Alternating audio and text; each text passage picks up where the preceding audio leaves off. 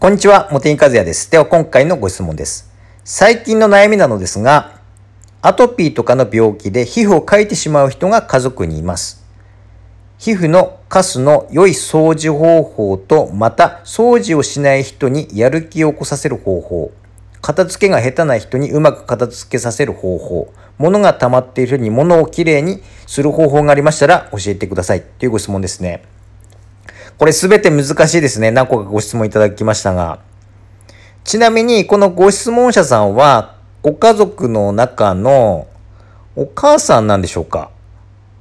そこもちょっと定かでないんですけども、多分お母さんということでよろしいんですよね。で、その、アトピーの方がお子さんか旦那さんかというところなんでしょうかね。まあ、まあ、そう決めないとちょっとお答えできない部分がありますので、まあ、そのような形でお答えしていきますが、まあ、でも難しいですね。私が、あの、アトピーでもないですし、家族にアトピーの人間がいるっていうわけじゃないので、ちょっとイメージがつきにくいんですけれども、その皮膚のカスっていうのは、その、掃除が大変な汚れになるんでしょうかね。まあ、例えば普通のホコリのように掃除機とか、えっ、と、コロコロとかで、あの、簡単に取れるということであれば、まあ、普通の掃除と同じでですね、あとは頻度の問題、こまめにやるかというところの話になってくると思うんですけれども、まあ、そういったアドバイスしかちょっとできないですね。うん。どんな感じで汚れていくのかというところがちょっとわからないので、イメージできないので、はい。で、次の質問が、えーと、掃除をしない人にやる気を起こさせる方法。これも難しいですよね。これは、旦那さんなんでしょうか？それともおお子さんなんでしょうか？まあ、お子さんであれば何か、あのー掃除したら今日はハンバーグとか、あの、カレーライスとか、お子さんが大好きな、あのー料理を、あのー作り、作るような話にして、まあ、やる気を出させるとか、まあ、そんな感じもいいと思うんですが、何かご褒美やるから、あの、やらせるっていうのは、そもそもどうなのかなっていうような ところもありますからね。難しいところですし、まあ、子育ての考え方とかもいろいろありますから、難しいところですね。うん。まあ、ある程度、綺麗なところに住み続けることができればですね、汚れている状態があの嫌になってあの自分で掃除するというふうなことになっていくのかもしれないですしうんもし旦那さんっていうことであればやっぱりうんいや思いつかないですね。ちょっとあのご褒美に、まあ、おお酒とか飲まれる旦那さんだったらまあ、ちょっと美味しいお酒を用意するとか一品おつまみを追加するとか晩酌のですね。まあちょちょっとこれ難しいですね。いいアイデアないですね。はい次いきますね。次。えーっと物が溜まっている人あ違う。片付けが下手な人にうまく片付けさせる方法っていうことですよね。うーん片付けあの基本的にはあのよ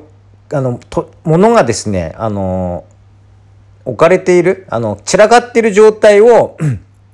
作らないようにすればいい話ですよね。一回きれいに片付けたらですね次からはもう使ったら所定の場所に戻すというところを徹底すればいいと思いますね。うん、そこが徹底できればもう片付ける必要なくなりますからね。うん、使ったら所定の場所に必ず即座に戻すということを徹底させるといいのかなというふうに思いますね。はい。次がですね、えっ、と、物が溜まっている人に物をきれいにする方法。これは片付けの話とちょっと違うんでしょうかね。どういうことなんでしょうね。物が増えすぎちゃってるっていうことなんでしょうかね。うん。ああ、なるほど。そうかもしれないですね。うん。もしそういうふうに物が溢れ返っちゃってるという場合はですね、わ私が注意しているのは、なん一つ買ったら一つ捨てるっていうふうにしてますね。例えば服、服なんか一番いい例なんですけれども、ま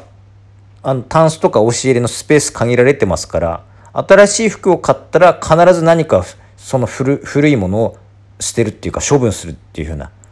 ことにしてますね。うん、だから限られたスペースの中でもうあのそれ以上増やさないように新しいものがそこに入ってきたら